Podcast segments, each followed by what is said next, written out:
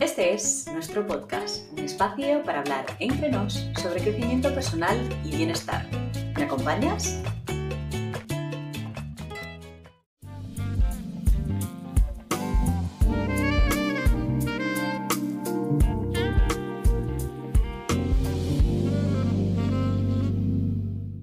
Deseame suerte, papi, decía la niña a su papá antes de entrar por la puerta del cole esa mañana en la que tenía un examen.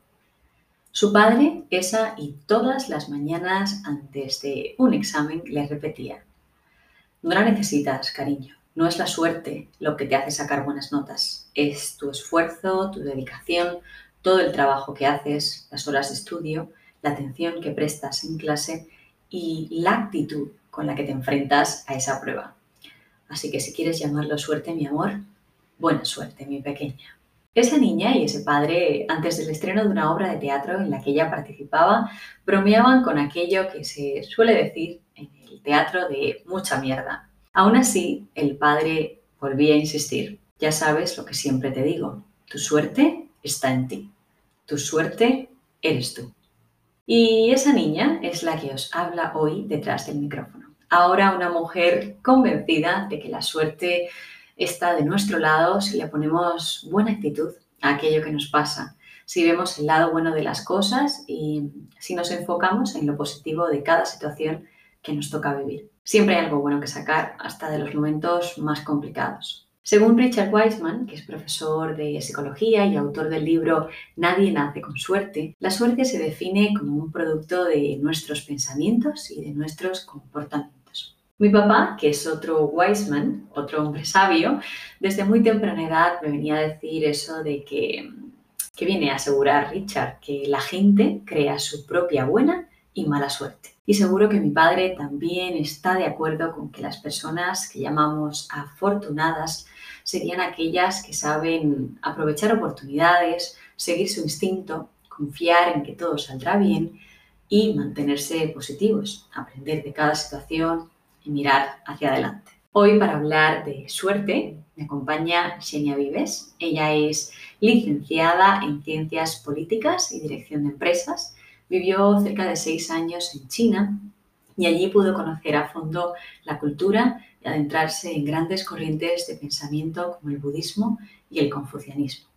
Fue así como me cuenta, comenzó su pasión por el desarrollo personal. Vivir en China significó para Xenia la apertura de una puerta que la marcaría para siempre.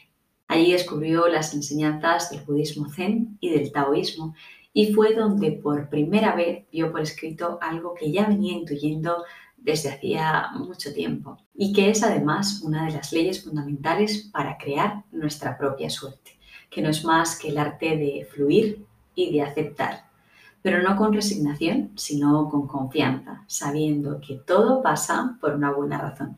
Incluso las crisis, me dice Xenia, llegan como bendiciones encubiertas que vienen a dejarnos grandes enseñanzas. Ella se divorció en 2018 y se quedó sola con dos niños, uno de solo un añito y otro de tres. Fue la crisis, describe, más importante de su vida, pero también me confiesa que mm, fue el empujón definitivo para madurar y para evolucionar a marchas forzadas. Xenia y yo estamos muy de acuerdo en que hay cosas que no podemos controlar, pero hay algo que nunca nadie nos podrá quitar y es cómo reaccionamos a aquello que nos ocurre, nuestra actitud ante la vida. Eso mm, lo cambia todo.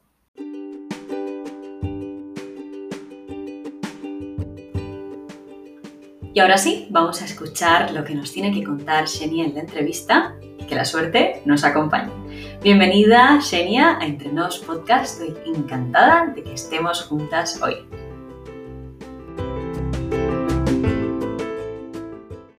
Gracias, Malena, gracias. Yo también estoy encantada. Cuéntanos un poco, si te parece, vamos a empezar. Eh, cuéntanos un poco quién es Xenia Vives y, por qué esa pasión o ese interés por el desarrollo personal. Mira, em, siempre he sabido que quería ser escritora. Lo que no sabía es que iba a acabar siendo de desarrollo personal o autoayuda, como quieras llamarle. Desde la adolescencia me han interesado mucho los temas de, crecimiento personal, de productividad, hábitos, mm, bueno, también un poquito ya luego más adelante de espiritualidad, pues al final todo un poco en, este ámbito más eh, de no ficción, ¿no? Digamos.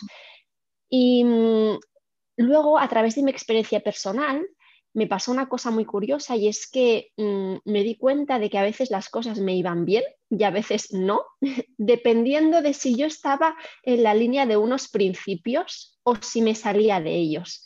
Y empecé pues a, conectar los puntos y a darme cuenta de que ahí había algo, ¿no? que, era como un set de principios en el que pues cuando te regías por él las cosas mm, te salían bien y cuando te desviabas no.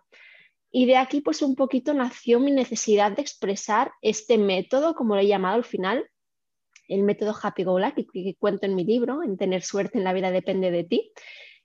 Y, bueno, pues de aquí em, la, necesidad de esta, de expresarme, de, de, transmitir este conocimiento a los demás al final y, vino un poco así, ¿no? De, yo ser muy lectora, de leer mucho sobre desarrollo personal, pero luego también de incorporar mi propia experiencia personal en él. Y de aquí pues nació, sin pensarlo, realmente como algo natural, este método que por fin he dejado aquí plasmado en mi libro.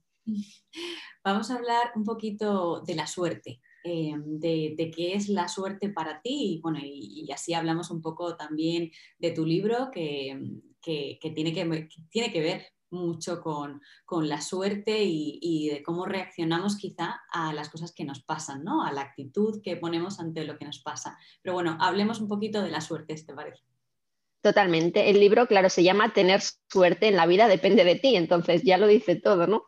Em, de hecho, en él hablo de este método que te comentaba, del método Happy Go Lucky, que es una expresión anglosajona que significa literalmente que a las personas felices, a las personas happy, pues les van bien las cosas, ¿no? Que acaban siendo lucky, con buena suerte. Pues un poco este es el trasfondo del método y lo que yo pienso de la suerte es ni nada más ni nada menos que esto, que a las personas felices las cosas le van bien. ¿Por qué? Porque tienen una actitud que así lo propicia. Son personas optimistas, eh, proactivas, ¿no? que hacen que las cosas pasen, no están, esperadas, no, están sentadas esperando a que les llegue un golpe de suerte, sino que son ellas las que van en busca de sus oportunidades, que son compasivas con los demás, que a los demás les caen bien porque no son egoístas, piensan también en su entorno. Al final, la suerte de cada uno pienso que es cuestión de, actitud, de las decisiones que tomamos y de qué grado tenemos de conciencia, lo que tú decías ahora, ¿no? Reaccionar a las cosas del exterior. Mm, las personas happy go lucky no lo harían de esta forma, sino que actuarían ante estímulos externos, pero desde la propia serenidad. No reaccionan a los estados emocionales ajenos, eh, pues siendo impactadas por estos estados de las otras personas, sino que ellas pueden permanecer serenas y entonces actuar. Siempre digo que el 10% es lo que te pasa y el 90% lo que tú haces con esto. Y de aquí se crea tu suerte. A todos nos, se nos puede caer el café por encima de buena mañana y estropearnos la, camiseta, pero claro, dependerá de cómo tú te lo tomes, ¿no? Te puede amargar el resto del día este simple incidente o puede ser pues una anécdota más sin más trasfondo que ese, porque te cambias y dices, bueno, pues ya está, pasado esto, voy cinco minutos tarde, pero tampoco es la fin del mundo y el resto del día va bien. Al final, la suerte la creamos con nuestro pensamiento, con nuestra forma de ver las cosas y de actuar. ¿Qué papel mm, crees que juega el agradecimiento en, en, el hecho de que las cosas nos vayan bien o que tengamos suerte, entre comillas? Es fundamental. En el libro lo defiendo muchísimo, una forma de entrenar el cerebro justamente a ver lo bueno que tenemos alrededor, lo bonito de la vida, es entrenándolo en el agradecimiento. Siempre defiendo un ejercicio muy práctico y sencillo de tener en la mesita de noche una libreta, un diario de gratitud que le llamo, donde apuntar tres cositas cada noche que nos han hecho felices, que nos han gustado de ese día, por las que nos sentimos agradecidos. Y pueden ser cosas que nos hayan pasado o cosas que tengamos ya en la vida de, por sí, que no sean de ese día en concreto. Por ejemplo, pues podría estar muy agradecida de tener a tus hijos, ¿no? No es una cosa de ese día, pero es algo en tu vida. Es que hay muchísimas cosas por agradecer, como el simple hecho de levantarte por la mañana vivo. Es decir, son tantas cosas que podemos agradecer y que damos por sentado y, y a veces cuando te dicen eh, piensa esto, ¿no? Tres cosas eh, que agradecer. Es que a veces nos colapsamos y ni siquiera sabemos qué decir, pero hay tantas cosas y cuando entrenamos el cerebro a verlas, todo empieza a cambiar, porque el ser agradecido justamente lo que hace es entrenar el cerebro a nivel em, de la neuroplasticidad se ha demostrado que el cerebro puede ser entrenado y cambiar las conexiones neuronales que tú tienes. Y un cerebro que podría estar acostumbrado pues, a fijarse en las cosas malas y en las quejas y primero siempre en lo negativo, puede ser transformado en un cerebro que ve lo positivo y lo bueno antes a través del agradecimiento. Es decir, el agradecimiento es la herramienta que nos permite cambiar la forma en la que vemos el mundo. Hay un capítulo del podcast que, yo dedico a, la no queja, o sea, se llama así, sí al agradecimiento y no a la queja. Em, entiendo que, claro, si agradecemos eh, es porque estamos en ese ambiente o en esa creencia de, que cuanto más agradezcamos, más abundancia tendremos en nuestra vida y nos alejamos de la queja. Pero si hay alguien, alguna persona que nos está escuchando que dice, pues es que a mí no me sale agradecer porque todo me sale mal, porque em, las cosas, porque no tengo suerte, porque lo que dicen estas chicas eh, aún no me lo creo, eh, ¿qué consejo le podemos dar a esa persona que todavía está en la queja y que no se pasa a nuestro bando.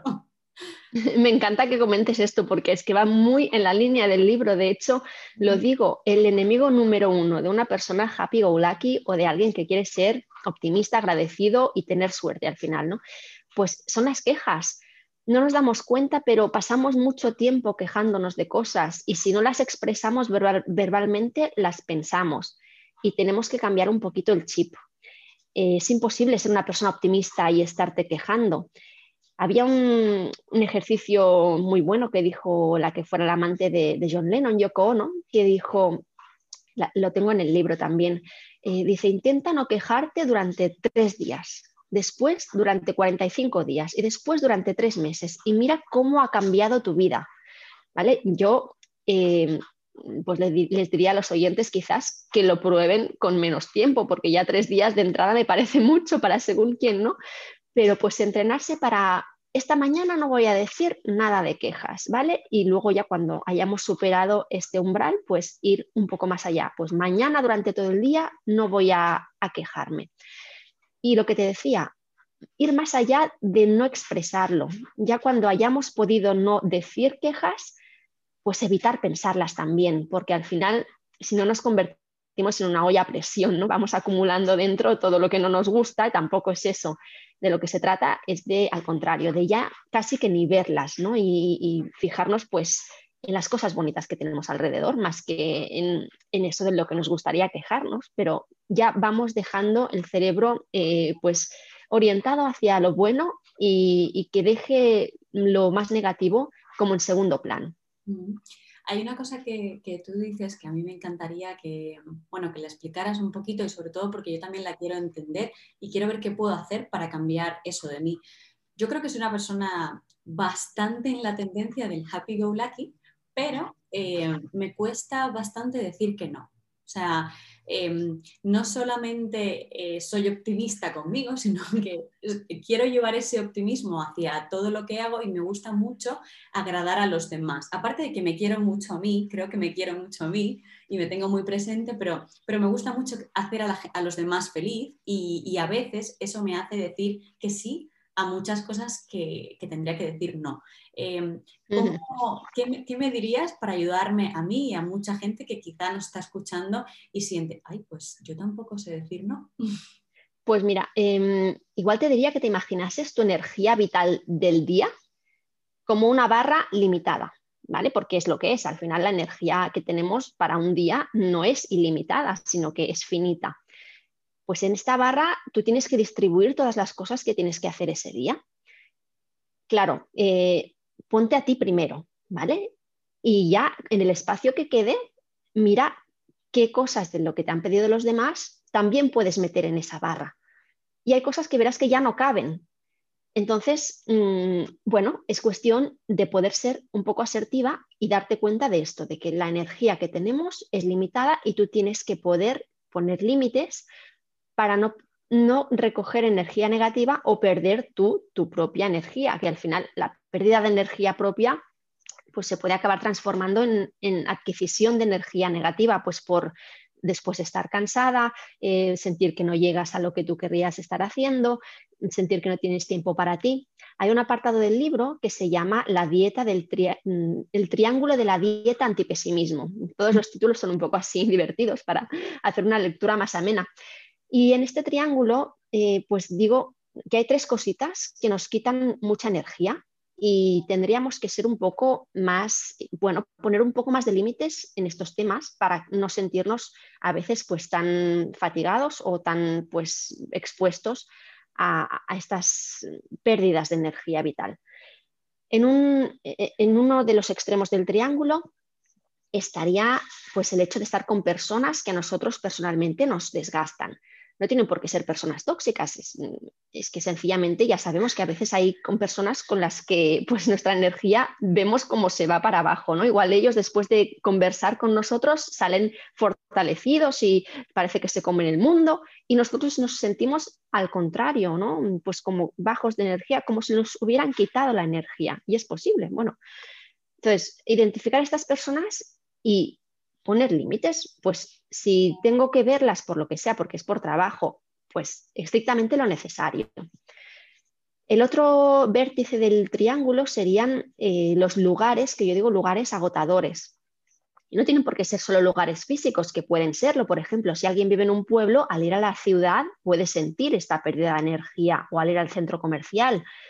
Pero pueden ser también em, las situaciones a las que vamos por obligación. Por ejemplo, después del trabajo me voy a tomar algo con los compañeros del trabajo porque todos han dicho que vayamos, bueno, no lo podemos hacer, pero ya me entiendes, sin pandemia. Pues, y, y, es que a ti no te apetece, pero vas por el que dirán para no quedar mal, para no ser la rara. Bueno, pues, oye, tenemos que empezar a, a quitarnos un poco todas estas capas de, de querer quedar bien cuando no nos apetece. Y es también ponernos un poco delante de, las prioridades de los demás y ponernos a nosotros enfrente y, y saber ver lo que sí y lo que no. Y ya por último en el triángulo están también los objetivos, que digo, objetivos extenuantes. Cuando vamos detrás de algo que ya vemos que no es para nosotros, porque es que no paran de haber piedras en el camino, parece que no se nos abren las puertas, estamos como luchando, desgastándonos de esta energía que tenemos nosotros, como te he dicho, finita y que al final, pues ir es como ir contracorriente en el río, ¿no? Es que luchas, luchas y ahí no pasa nada y al contrario, cada vez estás más desgastada. Bueno, pues está muy bien tener un objetivo, pero igual con el cómo debemos ser más flexibles. Y cuando vemos que una puerta está cerrada, ir por otra. Y al final hay muchos caminos para llegar al mismo sitio o incluso llegar a un sitio mejor del que pensábamos originalmente. Pero saber identificar esto, lo que nos desgasta, y allí pues intentar poner límites por nuestra propia salud mental, porque al final somos nosotras las que acabamos resentidas de tanta pérdida de, energía. Claro.